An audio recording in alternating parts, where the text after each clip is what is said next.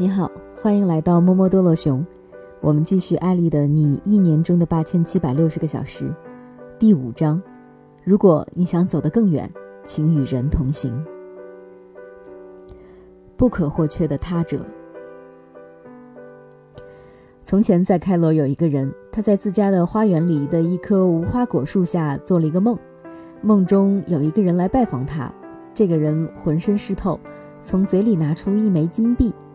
对他说：“你的财富在伊斯法罕，你去拿吧。”这个人果然按照梦境的指引，踏上了前往伊斯法罕的道路。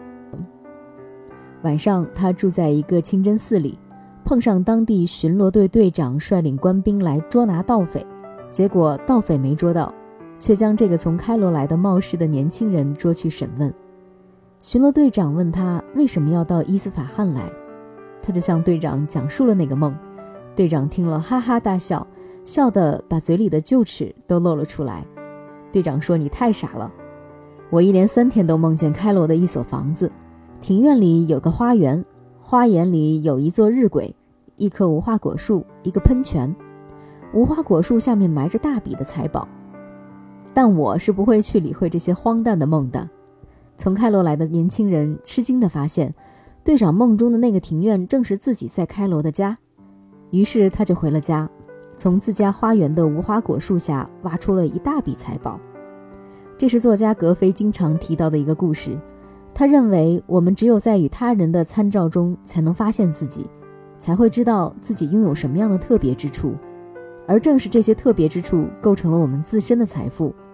就像一个女性，只有碰到第一个男性时，才会真正的知道自己是女性。与我们有巨大差异的人，就是我们生命中的他者。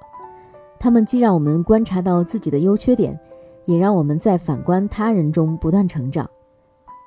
有时因为彼此的价值观分歧太大，我们常常看不到他人对于我们的意义，把他们当成了自己的死对头、绊脚石。看一个女人的生活是否精致，要看她的手；看一个人的格局，要看他的对手。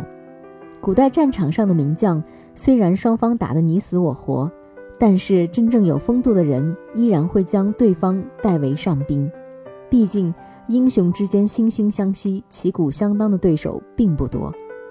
就像三国时，虽然蜀魏交战厮杀的你死我活，但关羽战败时，曹操对他却以礼相待，有情有义。我喜爱的美剧《摩登家庭》中一句话很经典：一个成年人不该有自己的死对头。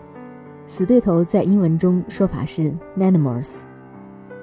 一个人长大了，应该学会一笑泯恩仇，还像小孩一样和别人计较过去没有什么意义。这些道理大家都懂，但大部分人还是无法克服性格中的狭隘和自我。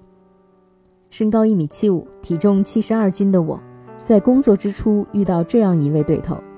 是一位身高一米九零、体重是我的两倍的来自拉斯维加斯的美国壮汉。当时我在北京新东方中学部酷学酷玩夏令营中担任中方教师的负责人，而合作伙伴就是这位比我年长近二十岁的 S 先生。我和 S 先生一开始相处融洽，打成一片，后来却快打了起来。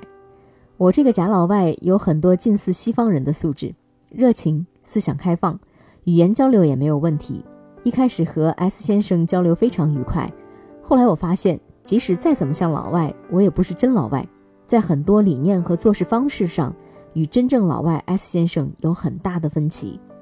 后来发生一件小事，让我和他结下了梁子。夏令营时，所有中方老师上课被要求写非常详细的教案，外教老师的教案却很简约。外教资源本来就稀缺，无法过分严格要求他们。但是我和 S 先生开始并没有对这一点进行沟通。我们看到了对方的教案后，都十分不满。我觉得 S 先生太偷懒了。S 先生则纳闷儿为什么要给中学生讲那么难的知识点。因为教学理念的不同，我们两个开始有了小摩擦和辩论。后来大家逐渐明白，我们都属于头狼性格，充满了权威感和攻击性，在一起就像两头头狼进行对抗。无论做什么事，几乎都会对着干。面对总爱欺负别人的老外大叔，我表现出了反抗到底的精神。就算和外国人吵架，也不能落了下风，不能吃亏。自己口语不错，于是每次都会用英语和他据理力争。我们总是吵架，但又不想因为吵架影响工作，于是我们又默契地形成了一个约定：每次吵完架，一起喝杯咖啡，谈谈有趣的事，一笑泯恩仇。可是过不了几天，我们又会如法炮制，小吵大吵，吵个不停。一个人是由让他生气的事来决定其胸怀的。如果一点小事就让你生气的话，那度量肯定不够；如果一件很大的事才让你失态，那说明你的心胸还是比较宽的。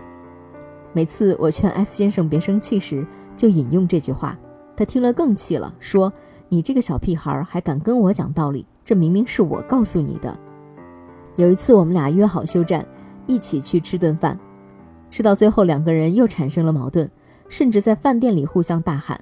周围的人听不懂英语，估计也在纳闷这两个老外在搞什么。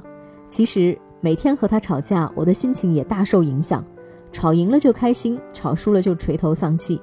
这其实是所有有死对头的人都会遇到的现象。那个你最厌恶的人，居然成了你生命的主宰。你总是用一颗对立的心和他对着干，他却在不知不觉中成了你思想的主人。但你也会发现，在不断的相爱相杀的过程中，真的可以调整好心态，也可以获得很大的成长。在与 S 先生对战的那段时间里，我发现我的气场、逻辑思辨能力以及英语口语能力都有了突飞猛进的发展。过去我只是顺着自己的思路，逻辑清晰的用英文把问题讲清楚。后来，即使在情绪不平静的情况下，我也可以用英文说出想表达的各种内容。